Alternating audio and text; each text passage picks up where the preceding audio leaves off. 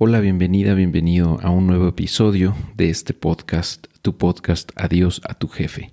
En esta ocasión te quiero compartir el audio de un live que tuve recientemente con mi amigo JJ Campuzano, quien ya nos ha acompañado previamente en otros episodios y que, bueno, rápidamente, si no lo ubicas, es uno de los pues, representantes o, figuras del, espacio cripto en Latinoamérica más relevantes y eh, también es un early adopter de, de cripto, de Bitcoin desde 2013 y de Ethereum desde 2014, 2015, que es cuando nació. Entonces, bueno, él lleva ya bastante tiempo en este, en el, en el espacio cripto y nos ha regalado, yo pienso, un eh, fenomenal episodio en esta ocasión, eh, porque eh, tocamos temas muy relevantes no nada más de lo que está ocurriendo en este momento en el espacio cripto, de lo que ha acontecido, por ejemplo, con, con la caída de, un exchange de uno de los más grandes, que seguramente ya has escuchado algo al respecto, de, cómo está el mercado en este momento, eh, que, pues el precio ha ido bajando desde un año para acá prácticamente ah, se ha mantenido a la baja. Pero más allá del precio, eh, también platicamos de eh, qué está pasando actualmente eh, tras bambalinas, como se dice, es decir, pues realmente detrás, ¿no? en la tecnología, en los desarrollos que se están llevando a cabo, cómo se está trabajando para que Ethereum sea eventualmente la, pues la máquina sobre la cual corra no nada más lo que, lo que ocurre actualmente, por ejemplo, en DeFi, sino muchas otras cosas que el día de hoy pues siguen eh, funcionando fuera del ecosistema cripto, que pero que eventualmente van a ir adoptándose y eh, pues con la tecnología que se está construyendo en Ethereum es muy probable que se monten ahí. y bueno, también, también hablamos de otros temas muy interesantes, por ejemplo, de, dataísmo, de criptoanarquía, de exohumanismo, de pues cómo desde su punto de vista nuestra realidad, la que estamos viviendo en este momento, es una, eh, eh, es una simulación, ¿no? Desde su punto de vista.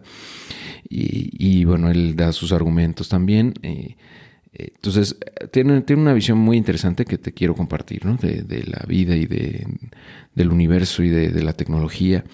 Eh, y pues pienso que te puede aportar muchísimo valor. Entonces, bueno, pues espero que así sea y que, que te quedes en este episodio, que aunque es un poco largo, creo que vale mucho la pena y sobre todo creo que te vas a llevar con pues bastantes aprendizajes, recursos, libros que por ahí mencionó, recomendó eh, y pues eh, que te unas a su comunidad también. Ahí la mención en el episodio por si quieres eh, echarle un vistazo. También te voy a dejar los enlaces en este, en este episodio, en los comentarios, por si quieres ir a su canal de YouTube, a, su Telegram, ¿no? a su grupo de Telegram.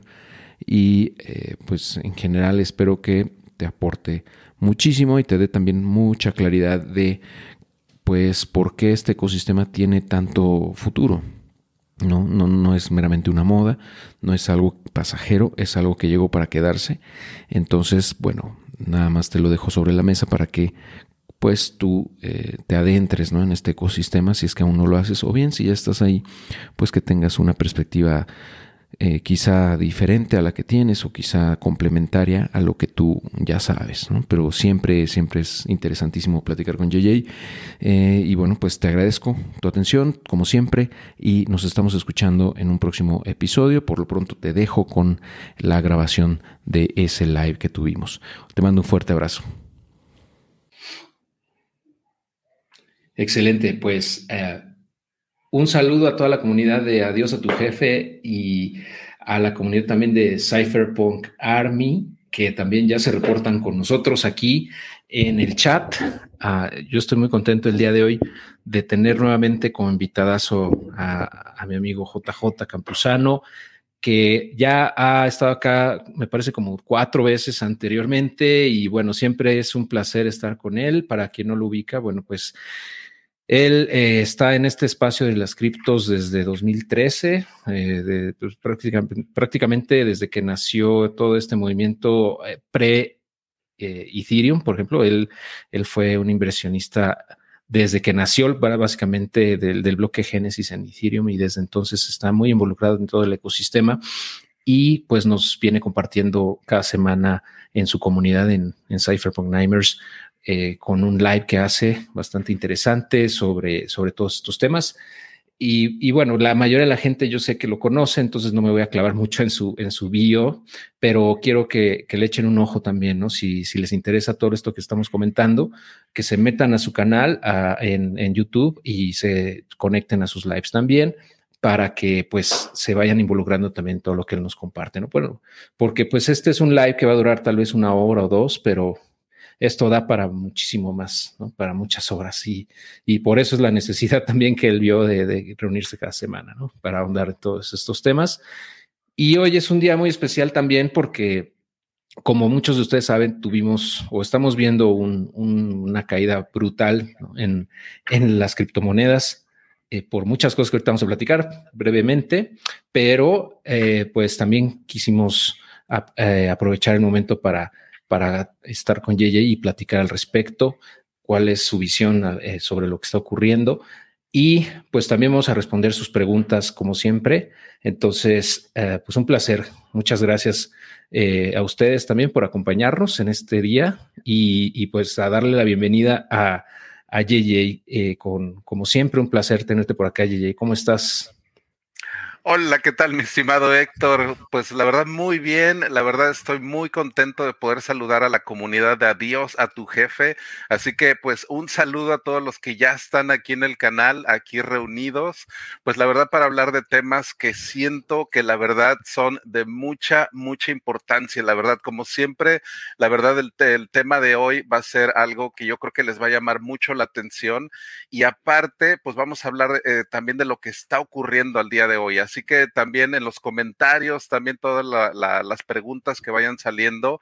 Lógicamente el día de hoy, 9 de noviembre, como ya lo había mencionado Héctor, es un día un poco, pues la verdad, tumultuoso, ¿no? La verdad sí me gustaría como que empezar hablando un poquito de eso y más que nada de que se den cuenta de que son muchas, las emociones que están dentro del mercado ahorita jugando son básicamente tres, que es el miedo, la incertidumbre y la duda.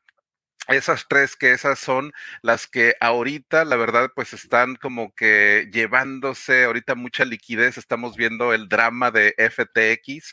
Así que lógicamente sí me gustaría empezar hablando más que nada de los peligros de la centralización eso la verdad es algo que me ha tocado ver y eso es algo con lo que me gustaría empezar a hablar con ustedes, dándoles más que nada un poquito de pues de esa experiencia que tengo de ver caer a otros exchanges, por ejemplo, ¿no? Como Mount Gox es de los más antiguos también que yo recuerdo, pero esos, esos personajes como ese personaje Mark Carpeles, que a lo mejor muchos ya ni se acuerdan, que era el CEO de este exchange. La verdad, muchos ya ni se acuerdan. Y eso es lo que la verdad pienso que debemos de analizar, el hecho de que si esto, pues más que nada es algo pasajero también, o es algo que sí sea sintomático, es decir, que haya estos problemas de legitimidad. O sea, sí pienso que hay que como que empezar a hablar de todo esto, de la centralización, estos problemas, y aparte, de ese problema que tiene ahorita este banco, por ejemplo, FTX, que pues esa legitimidad, ¿no? Nadie, todo el mundo piensa que pues vaya, imagínate ver un gigante, vaya, FTX, que es uno de los exchanges más grandes y que era, más bien, ahorita se puede decir que ya su, su época de gloria, pues ya, ya está pasando, la verdad. Y es lo que nos hace pensar que estos imperios que uno puede ver como de, de estos exchanges, estos eh, eh, centralizados más que nada, pues sí nos están mostrando parte de, de, estos problemas tan grandes, ¿no? Que hay en cripto. Así que de alguna manera esto es algo que sí nos debe de enseñar a cómo más que nada eh, se manejan este tipo de, de instituciones que son opacas y que son centralizadas como pues estos exchanges y que siempre han sido como el punto más débil de del ecosistema, la verdad, ¿eh? O sea, eso también hay que darnos cuenta que los exchanges, la verdad, este tipo de organizaciones siempre son las que han mostrado y ya lo estamos viendo cada vez más, ¿no? Con Celsius también, que es otro, también otro que pasó, eh, con Luna también, y esa también fue algo que ya habíamos comentado anteriormente este año. Entonces, pues más que nada empezar a hablar de eso, ¿no? Esos problemas de la centralización, la legitimidad, la verdad que eso es algo que, por ejemplo, este exchange está sufriendo muchísimo en cuestión de legitimidad y cuando pierdes eso, hay que darte cuenta, es muy difícil recuperar esa legitimidad. Eso es uno eh, de, los, eh, de los recursos más escasos, la verdad, que hay en este ecosistema, ¿no? La verdad, pierdes la legitimidad o pierdes esa confianza de, de, las personas que participan en esto. Y pues vaya, eso es lo que estamos viendo, ¿no? Ese como ese flujo de legitimidad hacia otro, otro lado. Así que, pues vaya, es más que nada empezar a hablar de esto y qué es lo que nos deja, ¿no? Como lección. No sé aquí, Héctor, también cómo veas, cuál es tu punto de vista desde, como inversionista o cómo ves todo, pues, este problema, ¿no? Claro, pues mira, de, de la última vez que platicamos, que, estuviste acá con nosotros, que nos acompañaste, fue en abril de 2022. Y justo antes de empezar comentábamos que pues han pasado muchísimas cosas en estos seis, siete meses. Eh, con lo de Terra Luna, por ejemplo, que fue lo que empezó como a, a, simbrar en, eh, digamos, a hacer que el mercado pues cayera de manera muy, muy importante. Y digamos que desde ahí, pues no se ha vuelto, no se ha podido recuperar, ¿no? Porque vinieron muchas, muchas quiebras en cadena, en cascada. Eh, como mencionas, pérdida de la confianza, y lo de Celsius luego pasó, lo de Three Arrow Capital, eh, este, lo de, lo de, ¿qué otro era? También de BlockFi, no.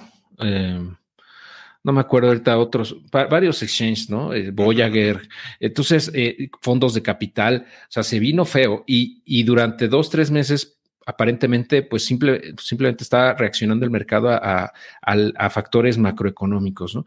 Eh, de, la pues, recesión, ¿no? Tan, tan ya anunciada, la inflación que ha subido, si suben las tasas o no, si, si crece o no la inflación o el desempleo pero se había mantenido bastante estable, ¿no? Ahora con este evento que, está pasando, estado ocurriendo en estos días, justamente pues desde el fin de semana para acá, o sea, estamos hablando de dos, tres días, este, eh, lo de FTX, justamente pues es una ola más de incertidumbre y de miedo por obviamente lo que mencionas del peligro de la centralización, de esta opacidad, de este, eh, que era el segundo, si no mal recuerdo, el segundo intercambio, o segundo, tercero eh, intercambio de, más grande del, mundo, ¿no? Y ya cuando te pones a ver cómo estaba manejando el dinero, pues eh, es, pinta para ser el fraude más grande en la historia del, cripto, eh, del mundo cripto, ¿no? O sea, realmente es un colapso brutal. Estamos hablando de 15, o sea, que perdieron, se perdieron como 15 billones, 15 mil millones de dólares en, dos días, y que salió a la luz, ¿no? Realmente que que estaba pasando. Y pues digo, la verdad es que es un impacto profundo y que también va, va a levantar más todavía, pues, como alarmas o alertas por parte de los gobiernos, de los, de los, de los gobiernos de distintos países por temas, para los temas regulatorios, que pues ya sabemos que van a pasar tarde o temprano y pues con, con, mayor razón lo van a hacer, ¿no? Y como dices, o sea, ese, ese, riesgo de la centralización y de la opacidad, pues siempre va a estar o sea, esto no va a ser la última vez que, va a pasar, va a volver a ocurrir. Pero como, como mencionan en los comentarios, eh, por, lo mejor es usar exchanges descentralizados, ¿no? Por ejemplo, para, o sea, yo, yo también coincido en eso y, no sé si tú también, JJ, pero eh, la gran ventaja de DeFi justamente es que no hay opacidad, o sea, está, está claro en dónde están los, los recursos, en qué, en qué, cuáles son los colaterales que están eh, respaldando, por ejemplo, los préstamos o, o el dinero que ahí hay adentro. Eh, o sea, es muy transparente. Yo, creo que es lo más transparente que, se puede hacer, ¿no? Una, institución financiera, porque está a la vista de todos eh, en eh, ahí en, la cadena, ¿no? Entonces, eso minimiza, ¿no? El riesgo de, que ocurran este tipo de cosas. Que sí, pues hay hacks, hay exploits, eso va a ocurrir, pero normalmente son muy contenidos, ¿no? Porque ocurren en protocolos que o van empezando o todavía no generan mucha atracción y se aprovechan de alguna vulnerabilidad en el código. Pero digo, riesgos en todo va a haber, pero creo que la lección con FTX eh, es o nos recuerda nuevamente que eh, pues si no tienes tú las tus claves privadas, pues no son tus monedas, ¿no? Porque ellos pueden disponer de los recursos como se les pega la gana y no sabes exactamente cómo lo están haciendo. Sí, la verdad es que definitivamente nos da una lección, yo creo que muy, muy grande esto, así como que para pues tomar de lo que, de lo, todo eso que está sucediendo, la verdad sí me siento mal por las personas que sí han perdido dinero. Por ahí alguien mencionó a Tom Brady que perdió 650 millones de dólares. Lógicamente es malo, la verdad es eso, la verdad es, es algo negativo, es algo que también le quita legitimidad al ecosistema en general, ¿no? Eso, ese también es un problema que, que sí debemos de darnos cuenta, ¿no? La, cómo la gente, mm. el mundo en general, está viendo a cripto, ¿no? En su totalidad. Entonces, FTX sí viene a como dejar otra mancha también ahí, que es la que debemos de empezar así como que a trabajar en eso también, sistemas en los cuales la verdad, pues sí, me gustaría como que centrar ahorita la plática en lo nuevo que viene, ¿no? La verdad, en, en, en ver todo lo que se está trabajando en DEFCON, toda la los alfas que les quiero dar, o sea, de toda la nueva tecnología, que la verdad siento yo que son herramientas que pueden prevenir inclusive este tipo de, de eventos más adelante. Algo que yo veo muy relevante son, por ejemplo, en la parte de la criptografía y de lo nuevo que se está viendo, son las pruebas de cero conocimiento. Y esto que es, es más que nada comprobar que tienes ciertos datos, pero sin revelar ese, esos datos. Y eso, la verdad, en este tipo de problemas, ahora sí que aplicado a lo que estamos viviendo actualmente, la verdad es que esto nos podría ayudar a tener, por ejemplo, un mejor control de las reservas, por ejemplo, un banco, ¿no? Esa es una ahorita de las que se me están ocurriendo, porque ese tipo de protocolos, que es uno como, por ejemplo, Aztec Network, que utiliza ese tipo de pruebas, ¿no? Que son de cero conocimiento en las cuales sí me gustaría como que ahondaran y que empezaran así como que a familiarizarse más que nada, porque esto es mucho del campo de lo que se está viendo, por ejemplo, ahorita en Ethereum, en lo que se está desarrollando encima, la capa 2, todas estas tecnologías que te permiten tener transacciones financieras de una manera secreta o privada, o sea, manteniendo la, la, la confidencialidad, pero al mismo tiempo teniendo esa transparencia, la verdad. Polygon tiene también unas soluciones que se llaman Hermes, que también ya están a punto también de, salir, que son estos como CK EVMs, que son como estas, imagínate que es como eh, Ethereum, como ese EVM, pero encima le pones como si fuera otro videojuego, ¿no? O sea, imagínate el EVM al, al normal Ethereum como ese videojuego y tú encima le pones otro, pero ese otro tiene unas características de confidencialidad muy, muy buenas. Eso es el CK EVM, que es como este, e, esta como máquina virtual de Ethereum, pero un poquito más revolucionada, ¿no? Como con más privacidad. Eso es lo que está haciendo Polygon también.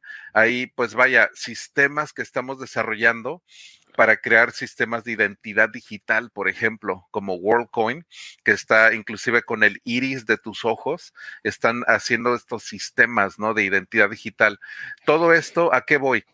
Estamos tratando de construir sistemas financieros. Imagínate ese de WorldCoin que le pueda dar una identidad a alguien que está en zonas de conflicto, por ejemplo, ¿no? O sea, alguien que está en Ucrania o que está en Afganistán o en Irán o en zonas de conflicto y con esa tecnología puede ingresar a todo el mundo de Web3, ¿no? O sea, que ya no necesita siquiera una, una, entidad centralizada. Eso es lo que estamos tratando de, de, pues, de evitar con, con, el, con eh, Web3. Eso es uno de los pilares del Web3, la descentralización o el hecho de crear este tipo de sistemas con los cuales podemos ya más adelante, la verdad a mí me gustaría que ya no se vieran este tipo de, de, eventos, ¿no? O sea, como les digo, FTX, Binance son instituciones centralizadas que se están comiendo unas a otras, ¿no? O sea, imagínate como este juego, el de Game of Thrones, este de que el rey se quiere matar al otro rey, o sea, son ahorita esos dos reyes, ¿no? Que se están matando ahí.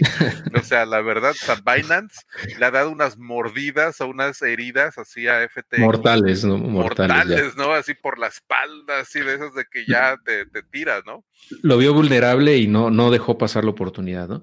Exacto. Y justo aquí el buen Rom, saludos Rom, menciona que le recuerda la serie de Billions. Yo no he visto esa de Billions, pero me la han recomendado bastante.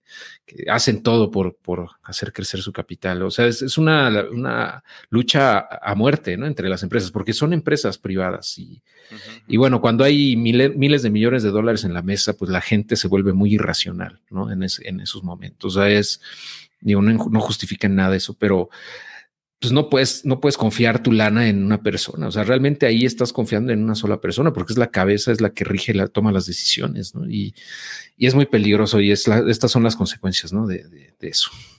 Y, y, vamos a ver por otro lado el otro espectro, ¿no? O sea, por un lado tienes FTX, Binance, lo centralizado. Vamos a ver el otro espectro, el otro lado, qué es lo que es descentralizado, ¿no? Lo que vamos a, a pues a enfocarnos también. MakerDAO es una organización autónoma descentralizada que tiene más de 10 mil millones de dólares también. Y no estás confiando en una persona, estás confiando ahí en una gobernancia completamente descentralizada, auditable. O sea, por el otro lado, tienes esas instituciones nuevas, ¿no? Esos organismos. Entonces, sí me gustaría que se dieran cuenta MakerDAO, Compound, AVE, o sea, esos protocolos que eh, siguen corriendo como, como la verdad, como si nada, ¿no? Core, core Finance, o sea.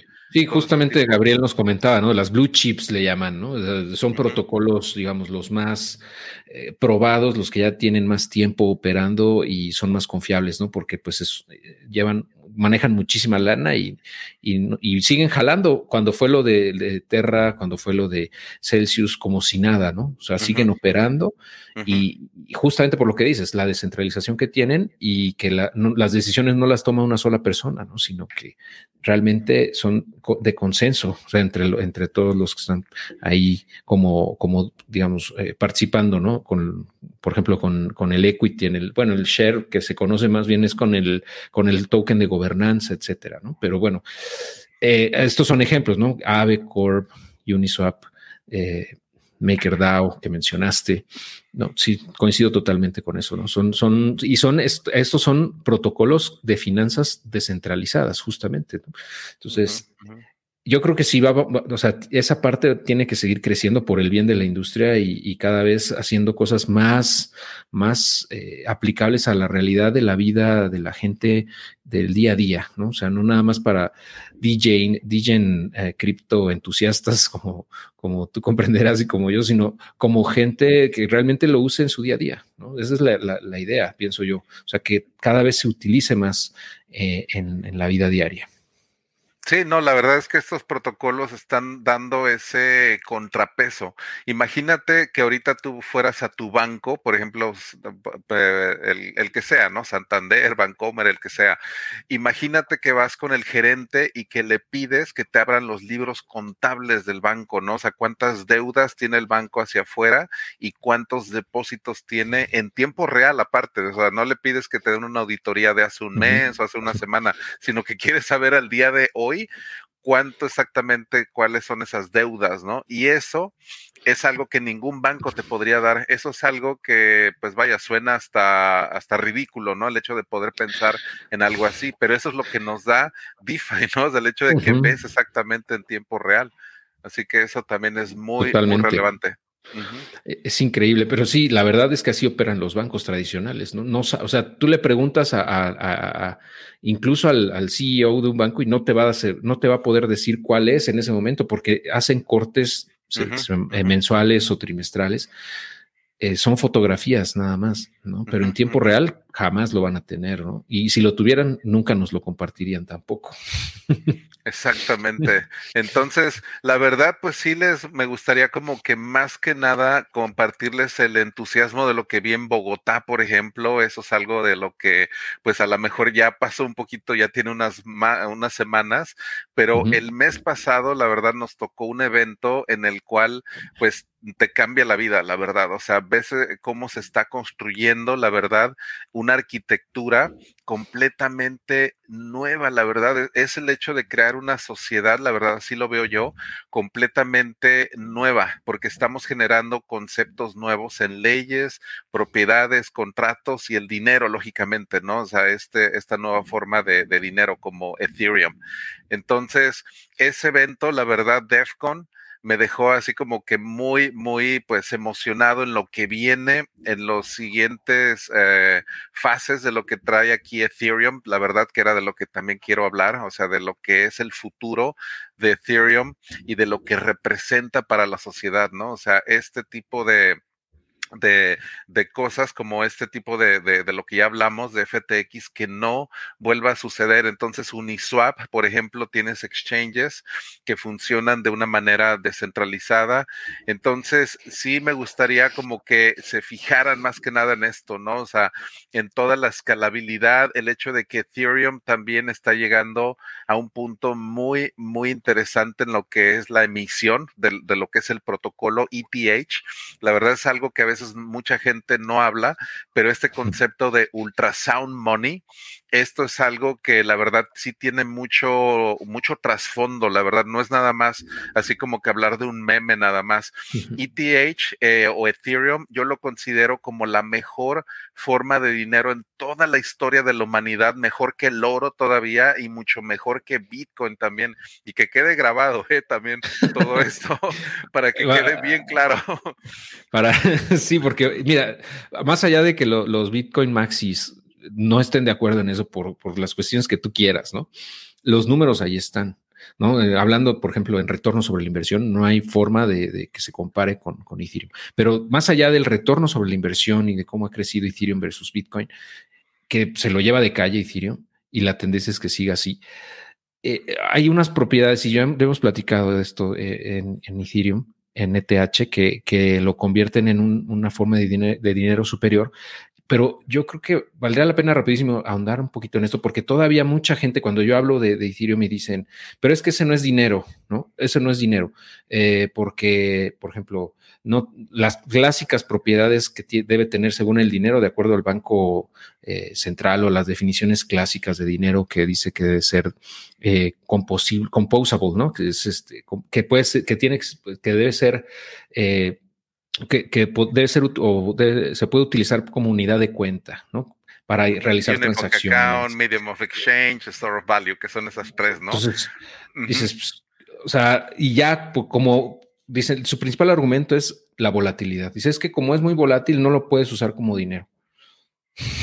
Sí, no, y es que la verdad, y es que válido, la verdad, o sea, creo que esa, esa crítica pues también es válida, pero en ese caso, pues la verdad digo, pues eh, todas las monedas tienen siempre esa volatilidad también, más cuando se ve la, la inflación, por ejemplo, y ves el, el trasfondo de las monedas fiat también, ¿no? O sea, de las monedas eh, que son emitidas por el Banco Central. La verdad es que hasta Dogecoin es, resulta una mejor moneda en cuestión de, de, de store value, de mantener tu valor, que el dólar por ejemplo. O sea, si tú tuvieras Dogecoin desde hace siete años a tener dólares, no, hombre, yo conozco personas que han hecho muchísimo dinero con Dogecoin nada más, ¿no? Entonces, con una meme tienen, y tiene, la verdad, cualquier, te digo, hasta un meme coin tiene, la verdad, la capacidad de convertirse en dinero simplemente porque si analizas la historia del dinero real, te vas a dar cuenta que hemos utilizado cosas rarísimas, mucho más raras que el papel moneda, ¿no? O sea, se han utilizado conchas marinas, la sal, eh, muchísimos tipos de cosas que la verdad, o sea, suena raro, pero pues ese es el tipo de dinero que se ha utilizado, ¿no? Entonces, el hecho de decir eso no puede ser dinero, se me suena hasta un poco soberbio, la verdad, porque pues vaya, siempre lo vas a ver escuchar de frase de economistas tal vez o de personas que sienten que la verdad saben mucho, ¿no? Y que están respaldadas por el sistema actual también. Así que... O, gente que creció con el sistema económico actual, ¿no? Y que no se cuestiona o que no conoce, por ejemplo, la economía austriaca, ¿no? O, la historia del dinero, per se, como bien dices, o sea, que, que durante toda nuestra historia siempre ha existido el dinero. O sea, básicamente nada más ha ido transformándose y durante siglos se encontró en el oro y en la plata eh, lo más adecuado, digamos, lo que era más conveniente porque no era fácilmente extraíble, porque era pues, escaso, entre comillas, ¿no? Que era fácilmente acuñable, qué sé yo, durable, etcétera.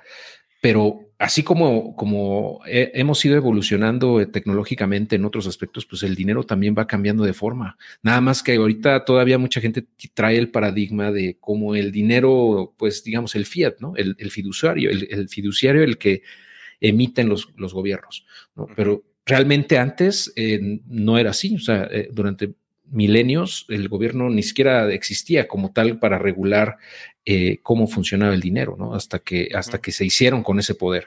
Pero pues hemos visto las consecuencias de que tengan ese poder absoluto de, de, dictar cuánta lana hay en la economía, el desastre de lo que pasó en la pandemia, cómo imprimir, bueno, crearon trillones literalmente de dólares de la nada. Y bueno, ahorita estamos viendo ya las consecuencias de la inflación, de todo esto, todo lo que ha generado y la recesión que viene, etcétera, que bueno, no es el tema en esta sesión, pero a lo que voy es, el dinero va cambiando de forma y ahora, pues con, con Bitcoin y luego ahora eh, con Ethereum, pues tenemos una evolución, ¿no? Meramente del dinero. Yo nada más lo comento para que también se abran un poco las personas que todavía dicen, es que esto no es lana, esto es dinero de mentiras porque no está respaldado por nada.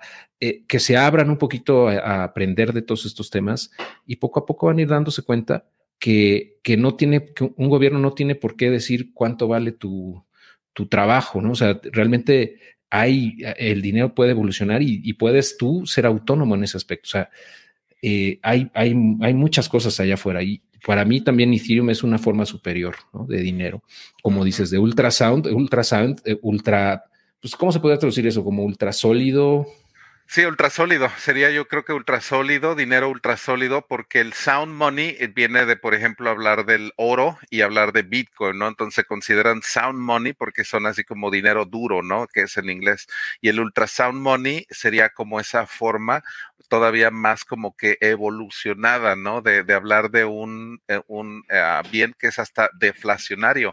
De hecho, el día de hoy, 9 de noviembre, también ETH, o sea, está pasando a una etapa en la cual ya hay menos cantidad de ITER que cuando pasó el merch, por ejemplo, en septiembre. Y eso es algo que es digno, la verdad, de, de, de, de mencionarse, porque estamos hablando de un asset que es deflacionario, o sea, todos los protocolos todo en blockchain tienen que eh, tener, una, tener una emisión neta, ¿no? O sea, el hecho de que en Bitcoin ahorita tienes 18 millones y algo, punto 5, y el año que viene tienes que tener más, ¿no? Eso es lo que paga el protocolo en cuestión de seguridad.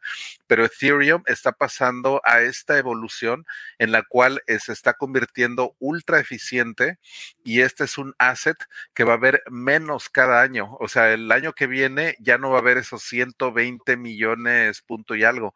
Puede que vaya a haber 119 y luego 118 millones y eso la verdad es algo que, que, es, que no te ofrece tampoco ningún otro asset también. Entonces, y eso es algo que pues vale la pena mencionar de cómo estamos llegando a esta evolución del dinero tan buena y eso históricamente en el Renacimiento fue lo que creó esas nuevas como naciones, ¿no? Del Renacimiento. Florencia, la verdad, fue creada en base a este acuñamiento, ¿no? Del oro, del florín, de ese oro, de esa moneda tan, tan, e, ese era el sound money. Imagínate cuál era el sound money en 1500, pues era ese, ¿no? El hecho de tener esas monedas, ese florín, eh, ese oro de, de, de, de ese, de, Florencia. Y eh, ahorita, la verdad, estamos viendo como esa analogía, eso es lo que quiero más o menos que veamos, esa analogía del renacimiento clásico de Florencia, Venecia, esas ciudades que tuvieron sus, formas de dinero también. Y ahora estamos viendo nacer esas protonaciones descentralizadas que están haciendo en base a este nuevo sistema de dinero. O sea, Bitcoin y Ethereum ya los podrías considerar como unas naciones emergentes también, o sea, que tienen a sus ciudadanos, ya tienen su propia moneda y el territorio es 100% digital. Y no tarda en que ese territorio digital empiece ya a tener ahora una presencia física esa es la teoría de las, de las naciones descentralizadas, de las criptonaciones que pueden empezar a darse, porque estamos viendo ya los resquebrajamientos del capitalismo, la verdad. O sea, esto de lo que empezamos a hablar, todo este problema del FE, de FTX, o sea, de todo, todo lo que estamos hablando, son problemas derivados de, del sistema capitalista ya tan corrupto que estamos viendo, ¿no? Y de la democracia eh, que estamos viendo, que se le llama la tiranía de la mayoría, ¿no? En lo que es estos sistemas democráticos actuales y que a través de Ethereum podemos crear nuevos paradigmas, por ejemplo, de gobernancia como futarquía, que son sistemas de gobierno basado en mercado de predicciones y basado en tokens, por ejemplo, ¿no? O sea, eso todavía no lo vemos de, eh, deployado o, o implementado a un nivel nación, por ejemplo, ¿no? La futarquía o ver el concepto de naciones que estén distribuidas, ¿no? O sea, que tengan, por ejemplo, 200 metros cuadrados en Tokio y luego otros en Suiza y luego otros en, en, Latinoamérica.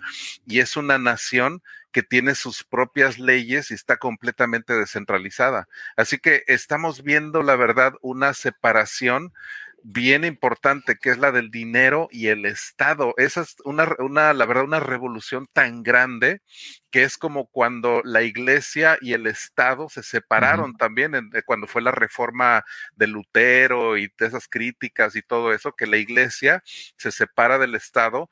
Ahora estamos viendo una fase muy similar, o sea, la separación del dinero y el Estado. La verdad, esto que estamos construyendo es algo que tiene un, un impacto histórico muy, muy grande. Y eso es el concepto de, las criptonaciones y el concepto del, pues, del renacimiento digital, ¿no? Que vamos a ver en los próximos años y que vamos a ver el resquebrajamiento del capitalismo también, la, la hiperinflación, la verdad, cuídense mucho también de, ese, de esos fenómenos, la inflación, eh, la pérdida del valor de tu dinero, cuando lo tienes guardado en pesos, en dólares, en euros, tienen esa pérdida de valor, ¿no? Entonces sí hay que ver eh, y estudiar más que nada esos factores, que esos sistemas basados en deuda, pues están ya, la verdad, destinados a, a, pues vaya, a tener menos relevancia y vamos a movernos a un sistema financiero más transparente, auditable y, y que ya no tenga, pues, ni siquiera la posibilidad de, de que sea con corrupción. Imagínate. Justamente pues, estaba pensando eso. en esto. Justamente estaba pensando eso. Imagínate si tuvieras una trazabilidad del dinero en los gobiernos actuales. Uh -huh. O sea, de ver eh, cómo se gastan el dinero, en cómo se mueven, ¿no? Esta, estas aportaciones o estos impuestos que se cobraron, cómo se fueron distribuyendo y dónde pararon, ¿no? Uh -huh. Sería, yo creo que todos los gobiernos eh, se verían en aprietos muy, muy fuerte porque se vería el nivel de corrupción que manejan, ¿no? Y cómo gastan de manera tan ineficiente los recursos escasos que, que tenemos, ¿no? O sea, lo, el presupuesto y por ende, como no hay esa trazabilidad, etcétera, pues se presta a la corrupción que todos sabemos que existe, no nada más en México, sino en todo el mundo, ¿no? En mayor o menor nivel. Pero justamente eso de la corrupción, pues es un vicio, es, un, es una consecuencia de que no tenemos esa transparencia con el, con el dinero actualmente, ¿no? Digo, y, y, mientras más trazable sea el dinero, mientras más eh, transparentes sean las transacciones y todo lo que está pasando, pues obviamente tiene que bajar e incluso se puede eliminar, erradicar en un futuro. Pero si no va a ser una batalla sencilla, y yo también hablo en, en el curso cripto que hice justo de la separación del dinero y el Estado, que es, o sea, todo, todo, o sea, yo creo que la mayoría de la gente que le, si le dices eso, decir, estás loco, el, el gobierno nunca va a dejar o nunca va a permitir que le quiten ese poder. ¿no? Porque pues es, eh, tienen, eh, o sea, ¿cómo van a dejar que nosotros nos, nos hagamos eh, eh, soberanos de nuestro dinero? Pero es que, o sea, no lo pueden detener y, y realmente es, es, una cuestión, yo creo, de tiempo, porque como dices, mientras más vayan creciendo eh, estas criptonaciones, que ahorita son como comunidades, son como grupos de personas organizados, eventualmente muchos se van a ir a vivir a donde se les dé la gana físicamente con gente así, con gente que, está con esa misma mentalidad y van a, poder prosperar de manera que ni nos imaginamos, ¿no? Porque pues van, van, a estar fuera de todos esos vicios, ¿no? Pero tú cómo ves, o sea, cómo, cómo visualizas que, que el gobierno, o sea, qué reacción crees que pueda tener los gobiernos cuando esto empiece a ocurrir? Mira, yo lo veo de una manera muy, es, va a ser muy paulatina, porque la verdad, por un lado, vamos a ver, como les digo, un resquebrajamiento, vamos a ver una, pues esa hiperinflación en varios países, que ya la estamos viendo también, pero por un lado, yo siento que por un lado, la tecnología no está en ese nivel todavía. O sea, si queremos decir realmente podemos correr un, una nación en un sistema blockchain, no. O sea, al día de hoy, 2022, es un categórico no. Pero, ¿qué pasaría con todo lo que estoy viendo en, la escalabilidad, todos estos planes que tiene Ethereum para los siguientes tres, cinco años? Por un lado, estoy viendo conceptos que se están empezando como que a fraguar. Uno es el Internet de las blockchains o sea, el hecho de hacer eh, estos proyectos más interoperables y que empiecen a tener ya también más escalabilidad, o sea, Ethereum va a llegar ahorita a un nivel que va a tener en, los, en el siguiente año, para el 2023, de 4.000 a 9.000 transacciones por segundo, ya utilizando esta técnica que se llama eh, la técnica de, de, de protodank sharding, que eso también es algo que podemos ahondar, pero son términos técnicos, la verdad, en los cuales lo único que me quiero nada más dar darles la idea es la escalabilidad. O sea, eso ya es algo que está a punto, a punto de alcanzarse. O sea, cuando tú llegas a una red que ya está corriendo a 10 mil, a 100 mil transacciones por segundo, entonces ya puedes hablar de poder correr algo así más, pues la verdad, más ambicioso. Por otro lado, veo la organización, por ejemplo, esto de los DAOs, que va a tener mucho más relevancia y que en los siguientes años vamos a ver algo que se considera como DAOs políticos. O sea, DAOs que, cuyo eh, impacto lo que buscan es buscar eso más que nada, ese cambio político, ese cambio de plataformas políticas basadas en blockchain, pero bien implementadas. Eso es algo que también espero que vamos a ver ya pronto, en los siguientes tres a cinco años, y de tal forma que vamos a crear sistemas alternos, ¿no? O sea, y eso es la verdad lo que le quita legitimidad a los sistemas actuales. O sea, imagínate que tuvieras votaciones en blockchain, o sea, votaciones, pero así son tan aseguradas y tan bien hechas que la verdad ya no hay ni siquiera posibilidad, hay hasta pruebas matemáticas de que todo el mundo votó y la otra es de que tu voto fue incluido. Y la otra es de que este candidato fue el, que más votos tuvo, pero sin tener que revelar exactamente cuántos, ¿no? O sea, pero hay ese tipo de pruebas matemáticas que nos puede dar este tipo de tecnología, ¿no? Entonces, en los siguientes años, la gente se va a empezar a dar cuenta que son ya enormemente, ya, la verdad, mejores, la verdad, mucho mejores. Y es ahí cuando vamos a empezar a ver esa transición ya mucho más grande, ¿no? Entonces, los siguientes cinco años, la verdad, los veo súper, súper interesantes en ese aspecto, por ese lado, ¿no? DAOs políticos, el Internet de las blockchains, la ultraescalabilidad y todo lo que viene, la verdad, se va a conjuntar para dar esos nuevos paradigmas, ¿no? Entonces, pues estamos muy cerca, digo, cinco, siete años, la verdad es que no, no es tanto, la verdad, o sea, nos va a tocar. Es, muy poquito tiempo realmente y, sí, me emociona mucho lo que está ocurriendo. Eh, eh, ahorita todo el mundo está distraído con lo que está ocurriendo en el criptomercado, ¿no? Con, con la volatilidad, pero la verdad es que el desarrollo no se detiene, el roadmap sigue y, hay miles de desarrolladores que están trabajando todos los días en, todas estas soluciones eh, a nivel mundial. Sí, o sea, no es una empresa, no es, no es Meta, no, no es Google, no, son, son, em, es, es, eh, es un conjunto de personas que están organizadas eh, con, por ejemplo, en la fundación de Ethereum de, de, o de Polkadot o de Avalanche, etcétera. Son organizaciones descentralizadas independientes que trabajan con un fin común y siguen trabajando, a pesar de que, de que esto está, parece que se está yendo al, al, hoyo, eso no se detiene porque eh, yo coincido contigo que pues todo esto que estamos viendo ahorita es temporal y que en unos dos, tres, cuatro años, pues vamos a estar otra vez en otro ciclo alcista y vamos a estar hablando de nuevos máximos históricos, pero más allá del precio, las soluciones, las tuberías que se están construyendo hoy, eso es lo que en lo que nos tendremos que poner más atención, ¿no? Justamente lo que nos estás contando, de cómo va a haber esa escalabilidad, por ejemplo, en Ethereum, eh, en, las soluciones que se están desarrollando. Y justamente hay una pregunta por aquí de la, del público que nos estaba preguntando sobre la centralización, porque justamente salió ese tema, ¿no? De, oye, con el cambio de proof of work a proof of stake, pues Ethereum hubo mucho FOMO, mucho FODA y, y sigue habiéndolo con respecto a la centralización, ¿no? Eh, eh, probable centralización de esta cadena y que esa eso lo haría, la haría muy vulnerable ante, por ejemplo, un ataque de algún gobierno o de un conjunto de gobiernos que quisieran tomar el control de, de esta cadena. Tú, tú eh, pues, ¿qué nos puedes compartir? Al respecto.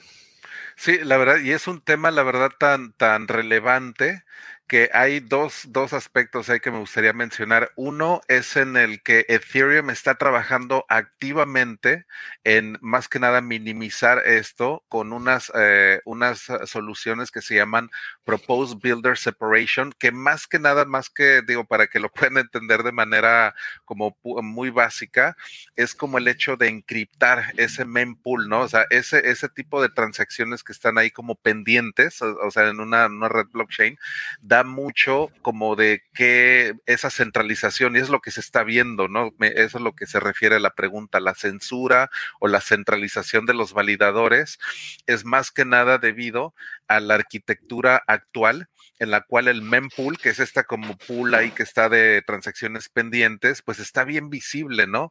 Y, y, es un sistema como un poquito muy primitivo y la verdad, por un lado, se están trabajando en estas soluciones que se llama PBS, que la verdad es una solución muy elegante. La verdad, el sistema, eh, todo esto se hace de una manera un poco más ordenada para más que nada, eh, pues, eh, hacer más eficiente y que no haya la censura. Eso es a lo que voy.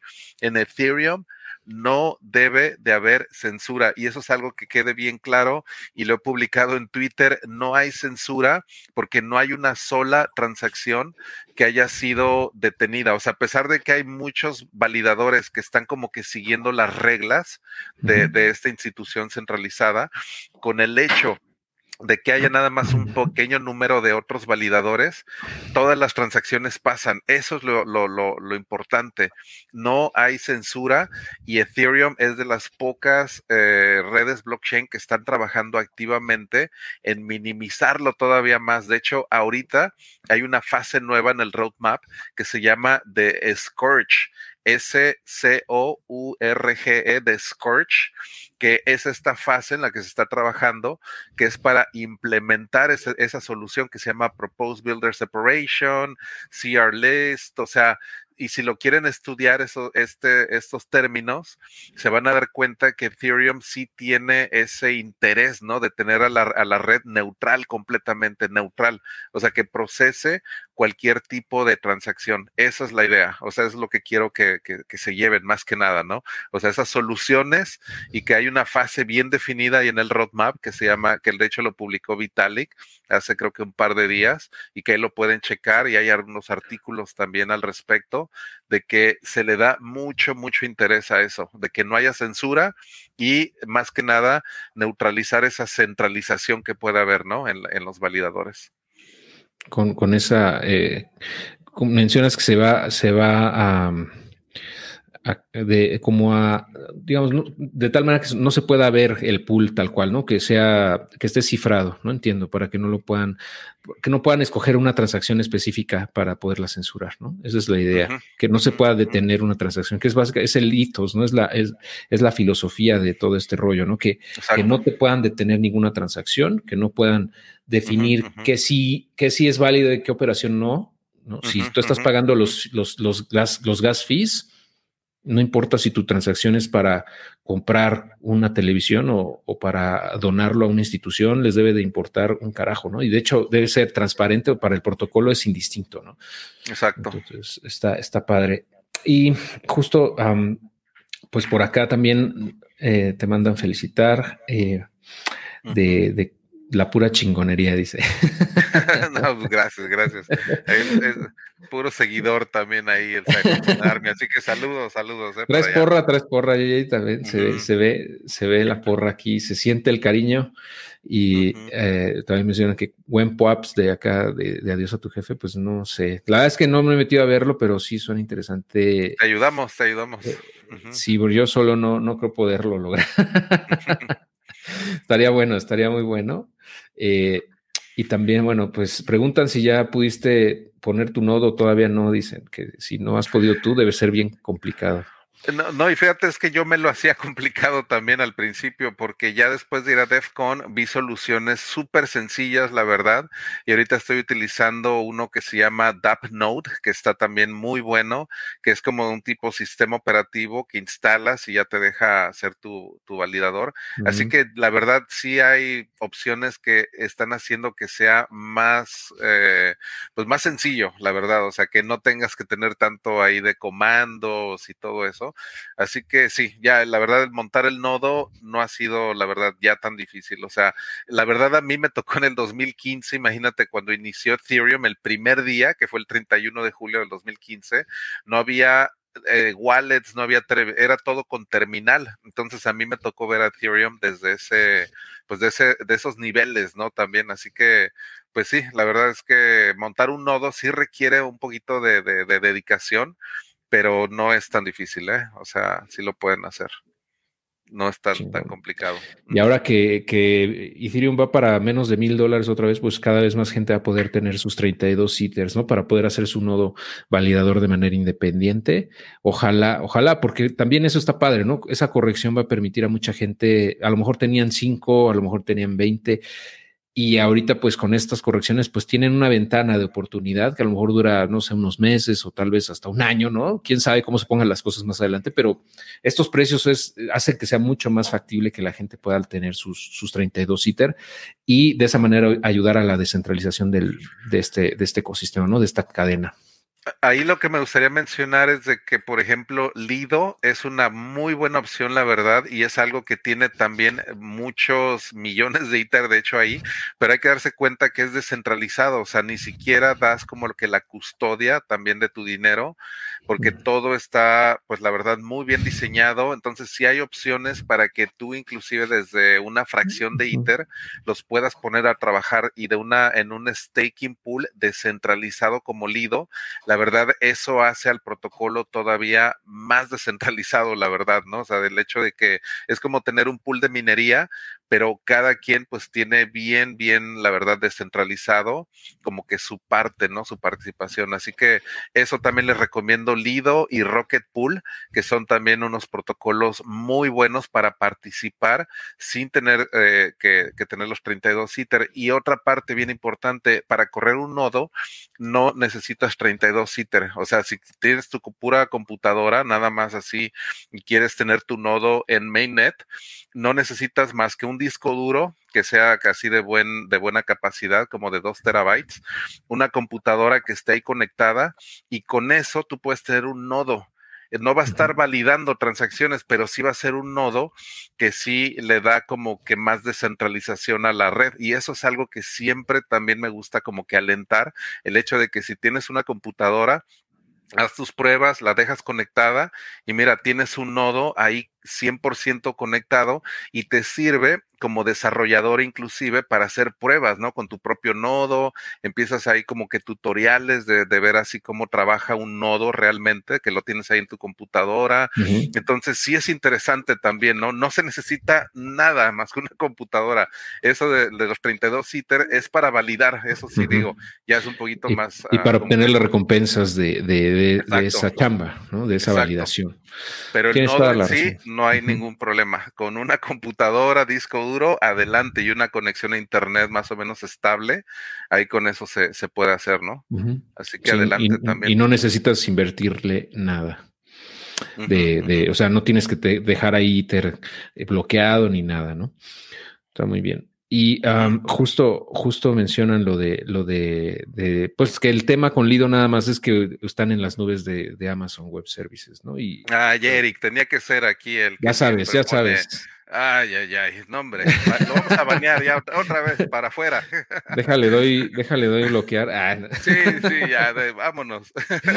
pero sí, la verdad es que digo, pero eso de utilizar las nubes de, de Amazon, pues la verdad sí tiene, pues por ese lado, esa desventaja, digo, que está utilizando proveedores, pero a final de cuentas, como es un, es un, es un DAO, eh, también puede cambiar, ¿no? Digo, no es el único proveedor, puede cambiarse a DigitalOcean o puede distribuirse. Digo, a final de cuentas, digo, es algo que sí se puede como que aliviar, ¿no? Sí, sí, sí, ya dice que ya, ahora también va a estar baneado de adiós a tu jefe. No sabía que ya lo habías baneado de. Sí, dos veces ya de Cypherpunk Nightmares, o sea, de renegados, imagínate ya, ya como tres puertas le cerraron y ve, lo que viene haciendo. Ay, saludos. Pero lo queremos, lo queremos Eric. Se le estima, se le estima. Qué bueno que andas por acá también. Eh, y bueno, pues sí, justo eh, creo que una duda que, a lo mejor mucha gente que comentamos hace rato de, la de, el, hecho de que sea deflacionario, a lo mejor mucha gente no lo entiende, eh, pero pues básicamente se refiere a que eh, en vez de que haya cada vez más mm, tokens o, monedas, ¿no? en este caso Ether, cada vez hay menos ahora con la mejora, bueno, con el cambio sobre todo de Proof of Work a Proof of Stake se, redujo muchísimo la emisión y ahora con lo que está ocurriendo ahorita, como hay mucha actividad en la cadena, se quema mucho ITER con, los fees.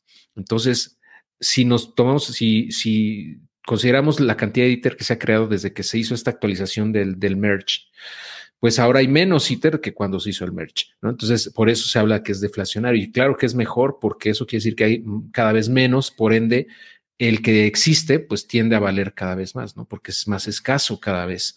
Eh, y eso, como decía JJ, pues no existe en ningún otro asset. Por ejemplo, el oro, pues extrae un cierto porcentaje de, la oferta que existe en el mundo cada año. Bitcoin mismo, cada, cada año, bueno, cada 10 minutos, mejor dicho, se, crean eh, algunos todavía y cada vez menos, pero al final de cuentas se siguen creando. Los gobiernos ni se diga, ¿no? Cada vez que se les da la gana, pues crean dinero de la nada, se, se, lo, se lo crean de la nada, básicamente, y nos afecta a todos. Entonces, por eso es mejor un deflacionario mil veces, eh, pero no habíamos tenido todavía eso en, o sea, no era, no era un, no, no, existía, vamos, hasta, hasta hoy justamente se puede decir que, que lo tenemos. Sí, y la verdad es que es algo que hasta, por ejemplo, los niños inclusive lo entienden, la verdad, porque imagínate que eh, tienes ahí, por ejemplo, a cinco niños jugando canicas, por ejemplo, que es este juego, a lo mejor si lo, todos lo conocen, que son estas bolitas. Imagínate que, por ejemplo, cada vez llega una gente con una bolsa grande de canicas, ¿no? Y que mete más canicas al juego. Eso hace a tus canicas que tú tienes menos valiosas, ¿no? Porque hay más ya incluidas en el juego.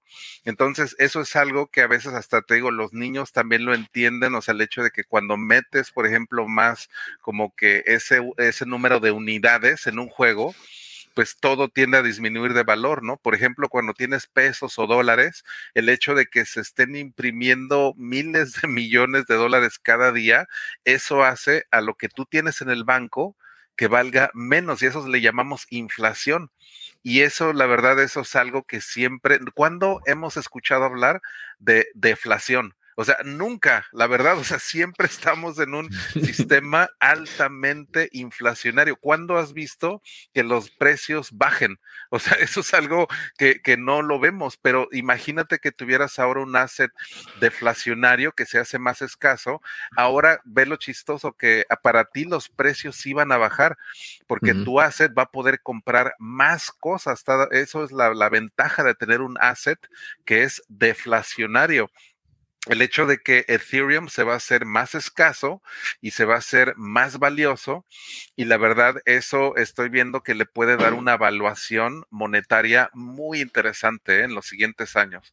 La verdad eso pónganlo bien, la verdad en, la mira como la verdad alguien que quiere invertir es una etapa muy interesante la verdad para invertir en, en Ether, la verdad como asset la verdad le veo una propiedad muy, muy interesante que es esta, ¿no? La del deflacionario, que es un asset que tiene un uso y que lo estamos viendo, por eso está quemando, la verdad, se está haciendo deflacionario precisamente por el uso que tiene, que es este de, de la quema de ITER, ¿no? Que está haciendo que la quema sea mayor a la emisión. Eso es simplemente todo el mecanismo. Así que muy, muy interesante por ahí. La verdad que lo pongan bien, bien ahí en, la mira.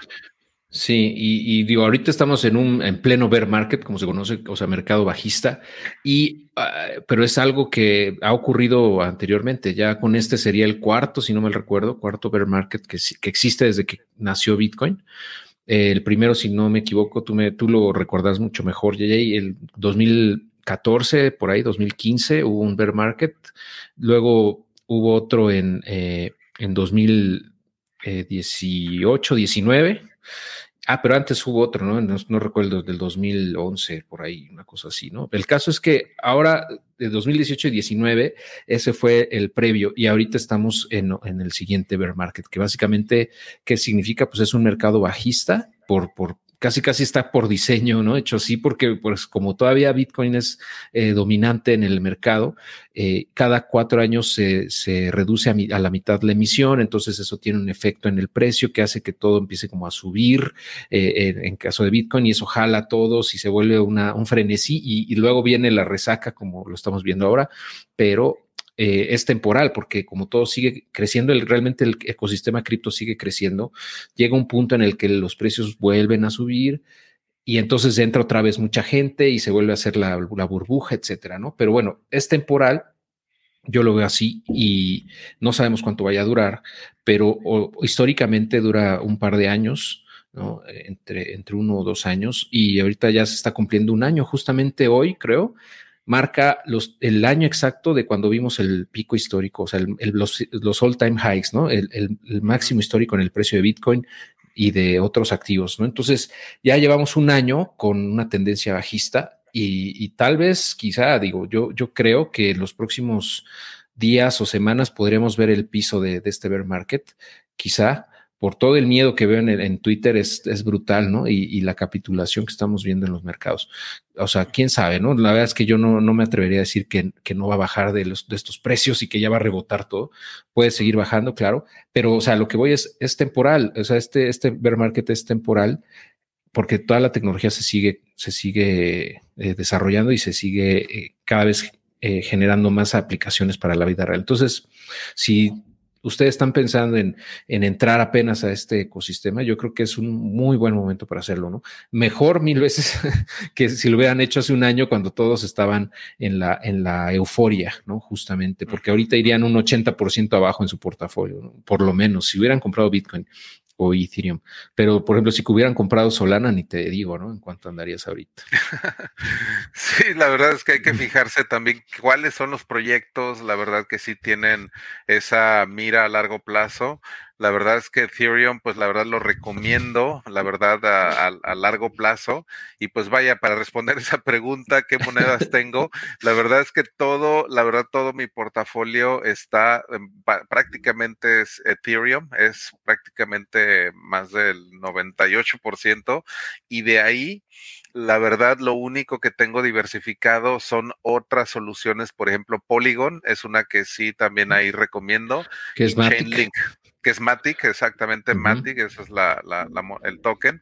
Eh, también, y Chainlink también, que es una solución de oráculos, que es también algo muy importante, que es Link.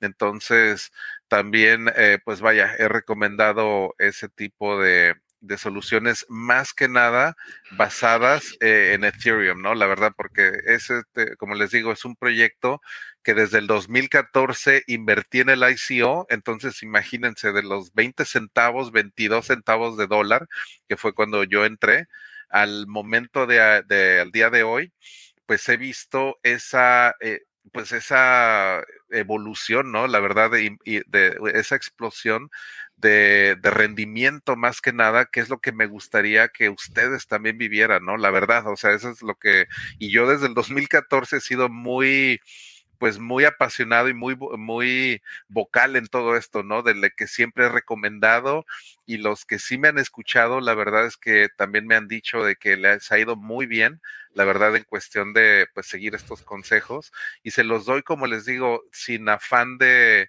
pues de lucro, o sea, no les estoy vendiendo nada, la verdad, o sea, no va por ahí, pero es más que nada por regalarles una experiencia única, la verdad, muy única, o sea, me siento que estuve en ese en ese momento adecuado lugar adecuado e hice la, el, el, acto ahí adecuado, ¿no? Entonces, eso es más que nada lo que siempre me gusta compartir, de que ustedes también vean esa inversión como pues se puede multiplicar la verdad y que les puede pues dar pues mucha libertad más adelante, ¿no?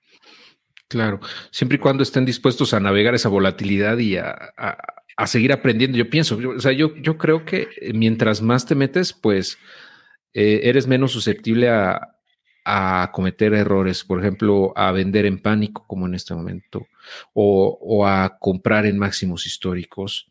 Eh, y, y, yo creo que es parte de la experiencia, pero o sea, el chiste es que se metan, ¿no? Y que le sigan, le sigan aprendiendo. Y por eso es que JJ, pues desde hace ocho años prácticamente ha estado eh, compartiendo lo que va aprendiendo y tiene ahí un par de cursos muy, muy buenos, muy recomendables en su canal.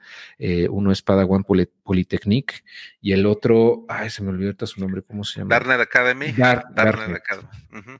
Darknet Academy. Yo, yo le recomiendo mucho que, que, tomen ambos. Son lives que hizo en su momento y, con presentaciones bien fregonas, la verdad, muy bien hechos.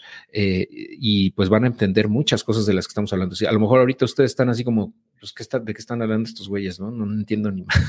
Porque así me han dicho, ¿eh? Luego, oye, estuvo muy padre tu live, pero no entendí nada acá. Este, yo creo que por ahí pueden comenzar y también justamente por eso hice eh, un curso en línea para, para introducir a mucha gente en el tema de cripto, porque también veo que hay mucha gente que sí está entusiasmada, está entusiasmada, pero es, es muy temerosa por lo mismo, porque desconoce de todos estos temas y quise hacer un contenido online gratuito para la gente que quiere comenzar aprender de esto. Entonces, también está ese curso por si lo quieren ver. De hecho, ahí mismo menciono los cursos de JJ para que desde ahí también puedan acceder y, a otros, ¿no? También que yo conozco que son gratuitos y que les pueden servir. Entonces, les voy a dejar aquí el enlace para que se puedan inscribir. Es completamente gratuito, igual que los de JJ son gratuitos, no tienen costo, como él dice, o sea, no, no hay afán de lucro aquí porque la verdad es que también nos interesa que, que esto siga evolucionando, que siga creciendo, que tenga cada vez mayor eh, participación de la gente, porque sabemos que en, en, la medida en la que eso ocurra, pues también la industria va a crecer, ¿no? Y y va a haber cada vez más soluciones y más desarrollos, etcétera. Entonces, gente que a lo mejor ahorita está empezando, en cuatro años va a estar desarrollando tal vez soluciones, ¿no? Que en, siete, ocho años vamos a estar usando nosotros. O sea, no lo sabes, pero mientras más gente vaya entrando, de manera, de manera informada sobre todo, creo que es muy benéfico para el ecosistema. Sí, no, la verdad, el hecho de pensar que estamos haciendo cosas para la siguiente generación, eso es algo también, pues, buenísimo, ¿no? O sea, si tienes hijos, hijas, la verdad, o sea, eso también es, pues, es motivante, ¿no? O sea, el hecho de, de poder pensar, dejar en una, dejar una sociedad mejor de la que nos dejaron nuestros padres y nuestros abuelos también, ¿no? Porque, pues, vaya, venimos arrastrando problemas desde hace muchos, muchos siglos. O sea, imagínate cuántas generaciones de humanos vivieron antes que nosotros y nunca tuvieron una opción diferente, por ejemplo, ¿no? En lo que es el dinero, en lo que es muchas, muchas opciones que tenemos al día de hoy. Es como la verdad, o sea, quitarnos una venda grandísima de los ojos y de ver como que una era en la humanidad que yo también espero que sea como esa era eh, más solar punk, una era como más utópica, en la cual pues sí podemos aspirar a que sea una de las uh, eras más prósperas de la humanidad, ¿no? O sea, el hecho de que podamos utilizar esta tecnología para hacer algo muy bien, porque sí les digo, puede haber por el otro lado el lado eh, distópico, el lado del control, el lado de que los bancos centrales también van a eh, implementar técnicas de control, los CBDCs, o sea, las, las monedas de los bancos centrales también ya vienen, entonces sí va a haber como que fuerzas también del otro lado, estamos como que en esta guerra del imperio contra la rebelión, así como si fuera Star Wars aquí. Tal cual. O sea, la verdad, ¿eh? y, quiero que se sientan como parte de esa rebelión Jedi que está como que luchando por esa mejor sociedad, ¿no? Porque la verdad es que el imperio pues va a seguir así como que también ejerciendo ese poder y es lo que vamos a ver en los próximos también semanas y meses. O sea, ya no tardan en salir las monedas de los bancos centrales, ya no tardan en salir también regulaciones por esto que está pasando. O sea, sí vamos a ver un, una fricción, yo creo que muy, muy grande, ¿no? Entre lo que es el status quo, o sea, de las personas y de las instituciones que ya están establecidas y lo nuevo, ¿no? Esto, esto que viene. Así que sí vamos a ver como que parte y de todo eso y lo mejor es estar bien preparado. La verdad, eso es las únicas armas que yo creo que te pueden ayudar es más que nada la claridad y el conocimiento. Esas dos armas yo creo que te pueden dar en un mundo donde la información es infinita, la claridad es un gran, gran poder, la verdad. Y espero que el programa, o sea, y este programa de hoy te dé pues parte, ¿no? De esa claridad de qué está pasando, qué se está construyendo, cuál es el futuro de la plataforma de como Ethereum, que la considero muy descentralizada, la verdad, o sea, es una plata, es un protocolo que está, la verdad, distribuido en todo el mundo, o sea, la verdad es que por esa, por ese lado sí lo considero como que un protocolo que está si, estás invirtiendo en Ethereum, nada más para darte esta, este resumen, estás depositando tu dinero en un esquema que ya es matemático completamente. Si buscas el Ethereum Yellow Paper, que es el, el, el, el, paper amarillo, se le llama, o el Yellow Paper, es una implementación matemática, ¿no? De cómo se comporta todo esto. Entonces ya no es en los caprichos de, de una persona o de una institución, sino que es un protocolo, es un esquema matemático. Entonces sí lo veo por ese lado muy descentralizado y que vale la pena darnos cuenta en dónde está realmente depositada la confianza, ¿no? De tu dinero, en las matemáticas o en las instituciones centralizadas, ¿no? Esas son las opciones que, que tenemos. Totalmente. Justo creo que con eso respondemos esta pregunta de, de, Jonathan, que justo ya habíamos mencionado, ¿no? Ya platicamos previamente de, lo de la descentralización. Entonces creo que con eso resume bastante, bastante bien. Eh, Jorge menciona así, el miedo se sustituye con el conocimiento, correcto, totalmente. Mientras más conocimiento tenemos, menos miedo sentimos. Yo me siento mucho más relajado, por ejemplo, en este bear market que en el de hace cuatro años, ¿no? Cuando estábamos entrando en el 2018, finales de 2018 y de 2019. Eh, estaba más estresado, fíjate, estaba viendo el precio todo el tiempo, eh, estaba más preocupado por el precio que por lo que se estaba construyendo, pero conforme vas aprendiendo, pues te enfocas más que nada en, en, qué sigue, ¿no? ¿Qué está pasando en, la, en la, comunidad, en, la industria? Porque pues el precio va, va, o sea, baja y sube, pero la tendencia a largo plazo pues sigue siendo muy alcista desde mi punto de vista, como bien comentas te, te, agradece Fer que muchas gracias por todo lo que les has compartido, los conocimientos y eh, pues también te agradezco, JJ, porque sí, la verdad es que eh, nos has aportado muchísimo también en esta comunidad.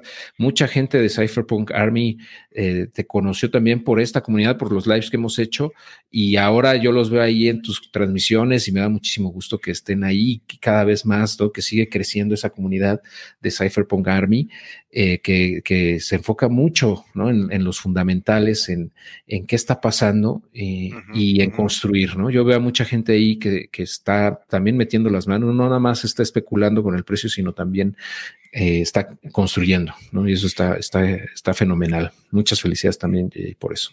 Sí, muchas gracias, la verdad, toda la comunidad que la verdad invierte también mucho de su tiempo, la verdad, o sea que yo la verdad les doy pues muchas gracias, la verdad, por compartir también su tiempo y han salido hasta forks ahí, ¿no? De hay un grupo también de renegados también por ahí, también que saludos también, eh, saludos universitatis también, que son eh, proyectos educativos, o sea, han salido como que también Criptomérida también por ahí ha salido, o sea, han salido grupos ya como que bifurcados, pero que también tienen una, pues esa, una misión así muy particular, ¿no? También, así que saludos a todos en la comunidad, más que nada, pues eso la verdad me da mucho gusto de ser así. Yo me considero como un community manager, más que nada, que se trata pues nada más de organizar y ya, ¿no? La verdad es que ustedes lo hacen también muy, muy, pues siempre muy ameno, la verdad, siempre son temas nuevos, que es lo que se trata, y de tomar temas que a lo mejor no se ven en otro lado, ¿no? O sea, de ver esto desde un tema, desde un punto de vista más filosófico y más profundo, ¿no? O sea, en lugar de ser tan reactivo, de hablar nada más de las noticias y ser un estilo periodístico, sino tener un estilo ya un poquito más uh, de, de, profundidad, un, un estilo ya más filosófico en los cuales podamos ahondar de, desde dónde viene, ¿no? Esta, pues toda esta, esta revolución. Entonces, pues sí, la verdad, un saludo, un saludo a toda la comunidad que está por allá. Saludos eh, a Yasmín también, eh, un abrazo, Yasmín también. Eh, ahí está, está Romualdo y, uh -huh. y, mucha gente que, que, que la, la, pueden ver muy seguido, si no es que todas las sesiones de Cypherpunk Nightmares y, y, que yo también tengo el gusto de conocer. Es una comunidad muy padre la, la, la que has creado, JJ, y también, como dices, esos, esos forks, esas bifurcaciones, por ejemplo, con el buen Alex, ¿no? De Renegados, saludos también. Eh, muy padres, eh, está genial, ¿no? Y vamos creciendo, vamos poco a poco construyendo, y bueno, pues ahí, ahí vamos ahí. Vamos siguiéndole y siempre aportando, tratando de aportar lo más posible a nuestras propias comunidades, crear contenidos de calidad. Y bueno, pues esa es, esa es, la finalidad al final de cuentas de todo esto, ¿no? Que estamos haciendo. O sea, como pueden ver, pues aquí no estamos vendiendo nada, ¿no? Estamos vendiéndoles más bien nuestras ideas y, y lo que estamos viendo. Y ojalá puedan ustedes aceptar o crear o, o, o, no comprar, pero sí por lo menos tomar en cuenta algo de lo que estamos haciendo para por sus propios, eh, por, por, sus propios medios seguir investigando y, y, aprendiendo de todos estos temas, ¿no? Y no nada más por una cuestión económica de, ah, pues yo quiero ser millonario o lo que sea, ¿no? Sino también por cuestiones filosóficas, como bien indicas, ¿no? La separación, la separación del dinero y el Estado, por ejemplo, que, que de la que ya platicamos, y todo es lo que eso representa, ¿no? Eh, eh, abolir esa corrupción, esa, esa ineptitud de los gobiernos con respecto al dinero. ¿no? Es, es, es, fundamental para, si es que queremos que la humanidad progrese realmente en los próximos siglos. ¿no? O sea, es, es algún paso que tenemos que dar para seguir creciendo como, como, como especie. Yo lo veo así. O sea, ya es una cuestión de supervivencia. Sí, no, la verdad es que para cómo veo ya el futuro así de la humanidad, digo, para hablar de ya de temas así un poquito más profundos, o sea, sí, la verdad espero poder ver eh, pues un futuro, la verdad, muy, muy brillante, parte de la singularidad tecnológica. Y la singularidad es esta filosofía, la verdad, como más futurista y posthumanista, en la cual estamos viendo que la conciencia humana puede trascender, ¿no? A través de la tecnología. Eso es más que nada la singularidad tecnológica. Yo pienso que sí nos va a tocar ver, la verdad, muchas cosas, la verdad, muy trascendentales, no solamente en lo que es la tecnología, sino en lo que es la inteligencia humana. Cuando la inteligencia y la conciencia humana se empiecen también a desacoplar, esa es la siguiente gran revolución. Así como hablamos de la separación del dinero y el Estado, cuando la inteligencia eh, humana ya no sea humana, o sea, que podamos ahora sí hablar de inteligencia completamente creada de manera artificial, eso también va a ser un paradigma muy grande, ¿no? O sea, el hecho de poder tener sistemas inteligentes, autónomos, eso también, la verdad, eh, es un gran paradigma en el cual pues podemos también como que darnos cuenta que blockchain y AI son parte de esos paradigmas que en conjunto nos pueden dar pues la verdad un, un gran, gran, este, pues un gran esquema, ¿no? O sea, otra forma muy diferente de ver, pues más que nada nuestra realidad, ¿no? Así que, pues eso es parte también de, de lo que, pues de lo que viene, parte del, del, futuro de la humanidad. La verdad es que es muy, muy interesante, ¿no? Hablar de todo esto. Sí, sí yo, yo escucho eso que mencionas, por ejemplo, eso de la singularidad, de, del exohumanismo, de, de, de, de, la, de, las religiones nuevas, ¿no? Que se están creando con base en, en, en, en algoritmos, en, matemáticas. o sea, eso ya, o sea, cualquiera que te escuche en la calle dice, pues este cuate está pacheco, cabrón, o sea, ¿de qué está hablando este güey, no? O sea, es algo que escapa al paradigma que tenemos como realidad actualmente, pero así como es lo mismo que hubiera pasado si tú le dices a, una persona que vivió hace 500 años o hace 200 años incluso, de que lo que podemos hacer hoy en el día a día, ¿no? De hablar con personas que no están físicamente aquí, que con un aparato puedes comunicarte en cualquier país o cualquier lugar del mundo en tiempo real, platicar cara a cara, eh, mandar dinero inmediatamente entre países sin ni siquiera tocarlo, ¿no? Ese tipo de cosas que escapan a la realidad. Eh, te han dicho que estás loco, básicamente, ¿no? Lo mismo que hoy te dicen a ti si, si estás hablando de eso con una persona que, que, va pasando por la calle y que no tiene idea de lo que estás diciendo, ¿no?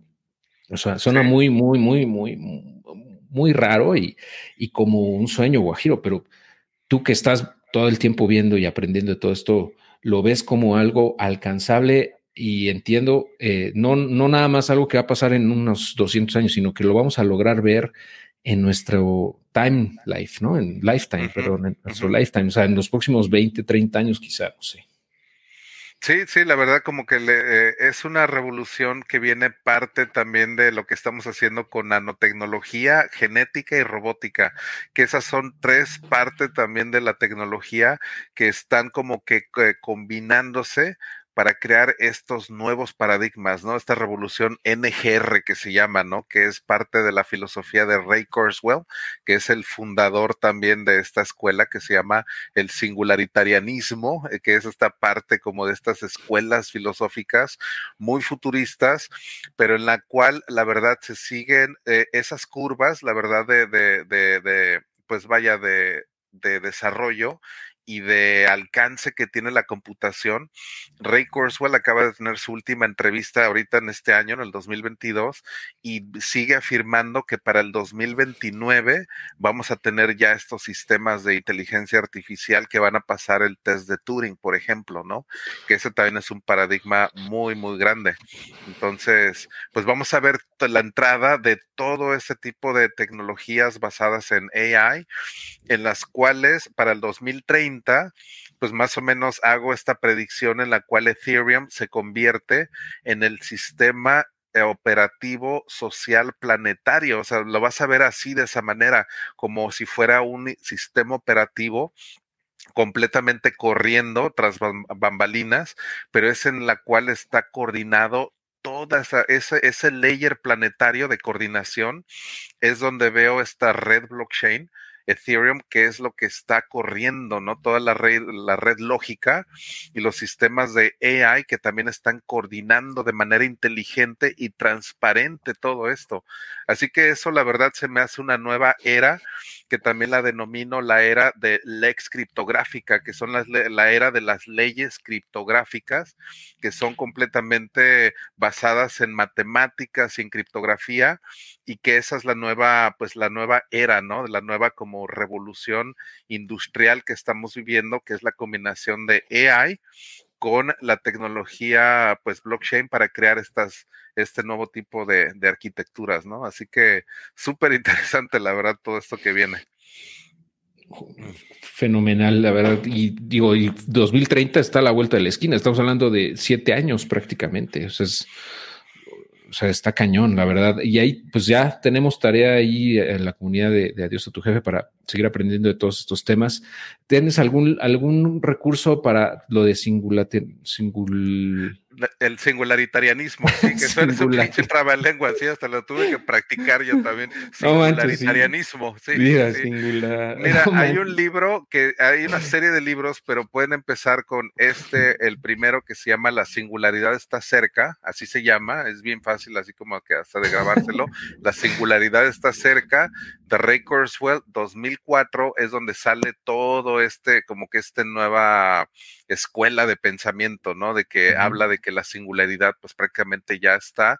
Él, él, afirma que para el 2045 y desde esos años ya, ¿eh? y de hecho hasta la fecha sigue diciendo que para el 2045 es donde vamos a alcanzar esta etapa en la cual la singularidad se define como la conciencia humana alcanzando otros niveles. No define es, eh, qué nivel, o sea, puede ser que, por ejemplo, la conciencia pueda ponerse en una computadora. Esa es una, ¿no? Por ejemplo, o sea, una conciencia que tengamos, pero basada en, en, silicón, ya no esté basada en, en algo orgánico. La otra es de que podamos construir un ser consciente completamente de la nada, o sea, un, como un, robot, por ejemplo, que pueda tener conciencia, eso también sería como otro paso también, ¿no? Entonces, o el hecho de que nosotros, como nuestro cerebro, se conecte al Internet con estos implantes y que nuestra propia capacidad intelectual pueda ser llevada también a otro nivel, ¿no? O sea, imagínate tener todo el conocimiento de Wikipedia, Internet y todo en tu cabeza, ¿no? O poder accederlo de manera inmediata, ya nos convertiría en seres súper inteligentes, porque de hecho, eh, cuando tú tienes tu teléfono y le puedes preguntar a Google lo que sea, ya estás conectado a una superinteligencia de alguna manera, ¿no? O sea, puedes acceder a, pero esto lo haría de una manera todavía más así como transparente. O sea, la interfaz sería sería inmediata, o sea, ya no tendrías que desbloquear tu teléfono, teclear, Exacto. pues. Es pensarlo, o sea, pensar en la pregunta y pum, ya está la respuesta. O sea, imagínate. o sea, ese, ese nivel de, de, tener esa, ese nivel, exactamente.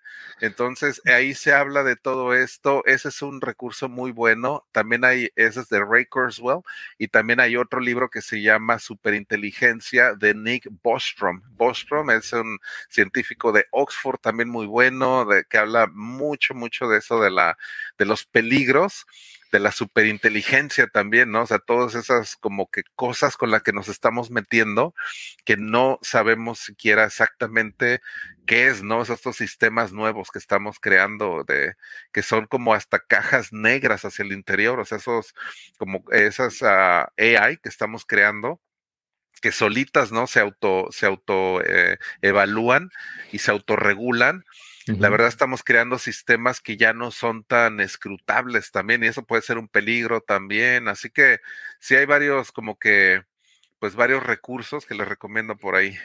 Sí, uno no puede evitar pensar e, en, Skynet, ¿no? Cuando hablas de superinteligencia artificial y eh, exhumanismo y todo. O sea, sí hay un peligro ahí, claro, pero bueno, digo, yo creo que es más el temor de lo desconocido, ¿no? Pero digo, sí, sí, es, es, un riesgo que siempre, siempre está ahí. Eh, pero yo pienso que como humanos, eh, digo, eh, tenemos la capacidad de, de, seguir aprendiendo y de, superar esos obstáculos, ¿no? Eventualmente, digo, espero, espero así sea. Me voy a chutar esos dos libros, el de la singularidad y el de superinteligencia. Y ah, pues, no sé, yo creo que por ahora ya, ya no tenemos más preguntas. saludos a, la gente, aquí está Karen también. está, está también Jonathan dice que te conoce, te conoció por Pimpo. Saludos al buen Pimpo también, que, ya lo vi hace poco ahí en la Blockchain Land. Y, bueno, pues ya ha estado acá con nosotros también eh, en varias ocasiones. Y bueno, preguntan, por ejemplo, aquí hay una duda de ti, o sea, de, de qué estudiaste y, su, tu background educativo, pienso yo. Sí, pues mira, más que nada tengo todos mis estudios han sido en comunicación visual, entonces sí ha sido como que muy, muy orientado hacia como que sistemas más así como que visuales, estudié y trabajé en el área de, de, impresión de revistas, de hecho, a mí me tocó de hecho ser encargado de muchas revistas que todavía están ahí en México, el eh, 15 a 20, 20 y tantos, o sea, me tocó estar en el área editorial y de ahí más adelante ya pude eh, estudiar otras cosas, ya estudié criptografía, estudié, de hecho la criptoanarquía fue lo que me llevó a este mundo también, entonces, pues sí ha sido como que un poco diversa mi, eh, mi educación, pero siempre ha sido basado pues en la curiosidad siempre pues incansable, ¿no? La verdad de seguir siempre como que aprendiendo y pues seguir estudiando muchísimo. Así que la verdad leo muchísimo, la verdad por ese lado a todos estos temas le he dedicado yo creo que miles de horas en cuestión de estar ahí como que leyendo. He publicado también colecciones enteras de libros relacionados a todos estos temas. Así que por lo ahí la verdad les recomiendo ser autodidacta, la verdad. O sea, no hay un curso o una licenciatura que yo les pueda decir esto es lo que te va a llevar a ser como que un experto en, sistemas cripto económicos, sino que es multidisciplinario, tienes que leer yo creo que de muchísimos temas, así que sí les recomiendo ser muy autodidacta y siempre estar buscando sobre diferentes temas. Totalmente de acuerdo, y, y, es que todo esto que estamos platicando, pues no te lo van a enseñar en ninguna universidad, yo creo por los, eh, por lo menos en los próximos cinco años.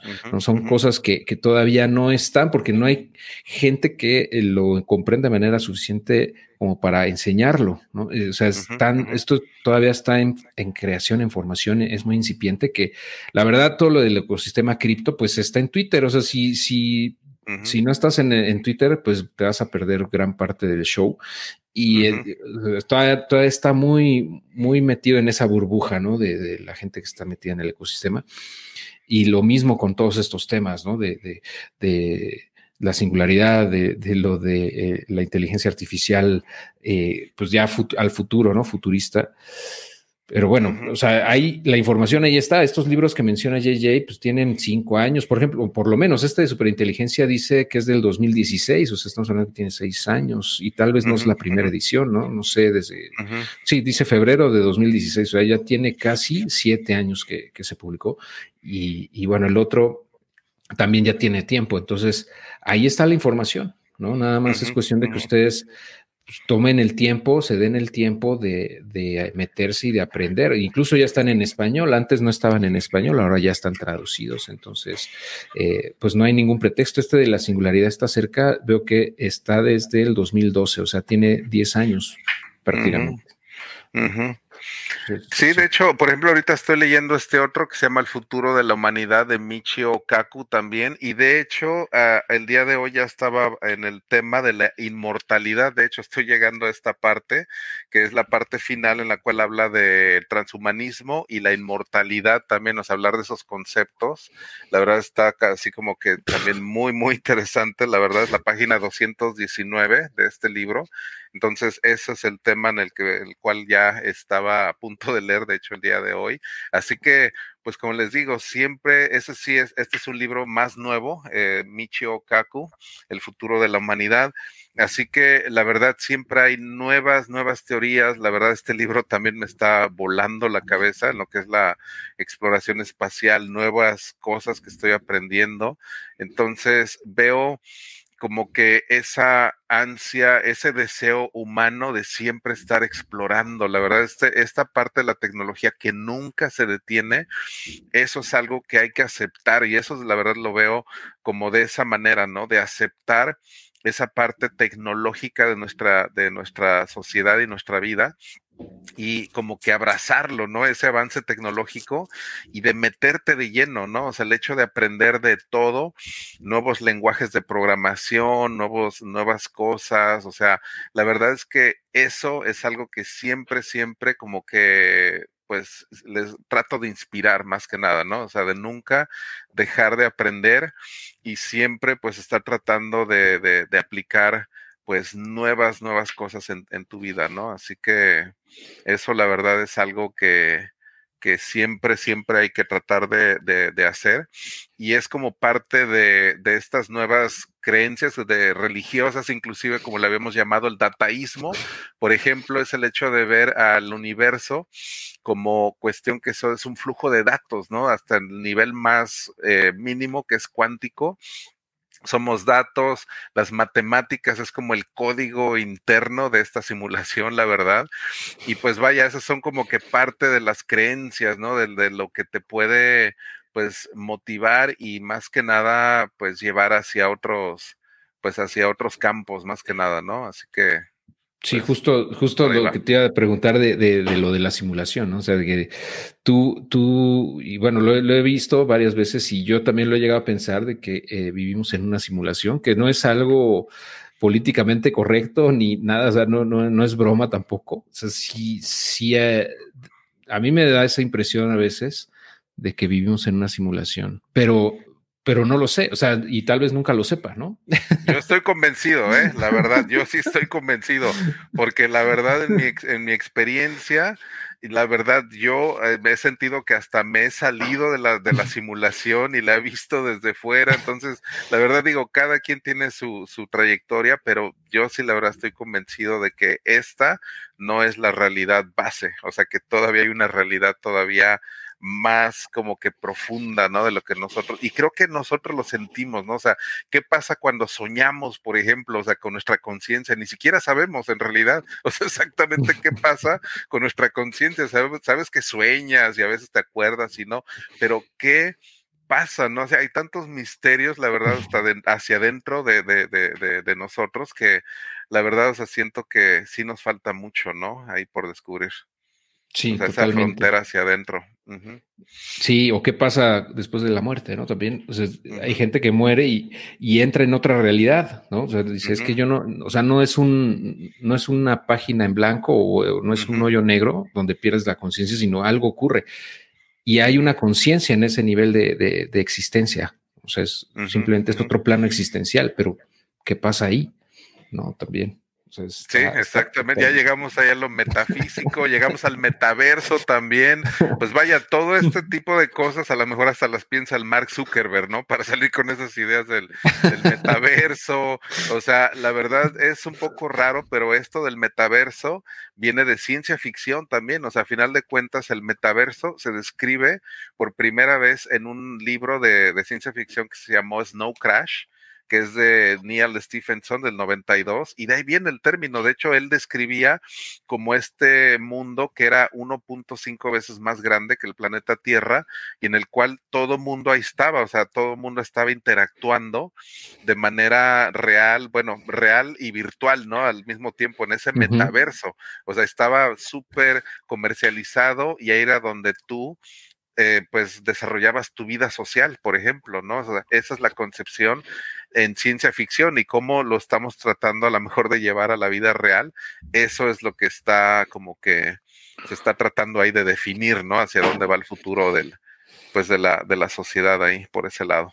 Increíble, totalmente. Y, pues yo, yo disfruto siempre de platicar contigo, Yeye. La verdad sí, eh, te agradezco mucho de parte de la comunidad también creo que eh, podemos ir concluyendo para, para no hacerlo tan extenso este, este live, esta transmisión. Y de hecho, pues de todos estos temas eh, solamente fue como una probadita, ¿no? De lo que se platica en, en las eh, Cypherpunk Nightmares. Entonces, los invito a que busquen a JJ ahí en YouTube y van a encontrar el canal de Cypherpunk Nightmares y, cada viernes van a poderse conectar y escuchar pues lo que él nos, nos comparte y también lo que otras personas que se conectan, ¿no? Y, está bien interesante. Yo de repente también me conecto ahí y, comentamos, eh, siempre aprendo de, lo que comentan, de lo que comparten.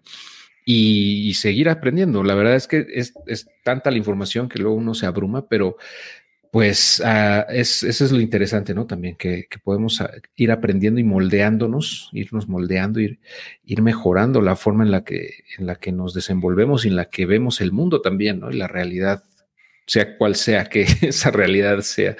Eh, entonces, eh, pues, muchas gracias, DJ. Un placer, como siempre, un, un gustazo. No sé si quieras agregar algo antes de cerrar la transmisión. Pues como siempre, banda, banda cripto, un placer, la verdad, haber estado con ustedes un rato también. Los invito, como siempre, al volumen, que, es el 94, creo, 95, ya creo. Ya mero vas a llegar al 100. Ya Exacto, ya estamos cerrando el año ya con el 100, así que los invito, la verdad, en este, este viernes de los Cypherpunk Nightmares Y pues la verdad, como siempre, un placer, la verdad, poder haber platicado un poquito de todo esto. Así que, pues la verdad, espero que los haya dejado también con esa, esa parte de seguir estudiando, seguir aprendiendo. Tratamos temas muy buenos, la verdad, en esta sesión. Así que no se les olvide repasar todo esto también, seguir aprendiendo y tomar a lo mejor esos cursos si sientes que te falta o que no sabes por dónde empezar. Ahí están, ahí todo esto que se mencionó y que mencionó Héctor, ahí lo tienes ahí en, tu mano, la verdad. Así que pues con eso los dejo. La verdad hay que seguir también estudiando y nos vemos pronto ya el viernes. Así que Héctor, muchísimas gracias. Y pues la verdad con esto me despido de una manera muy, muy buena. Hombre, al contrario, un placer, JJ. Eh, que estén muy bien todos, excelente noche. Un placer, gracias por acompañarnos. Saludos a la Cypherpunk Army. Chao.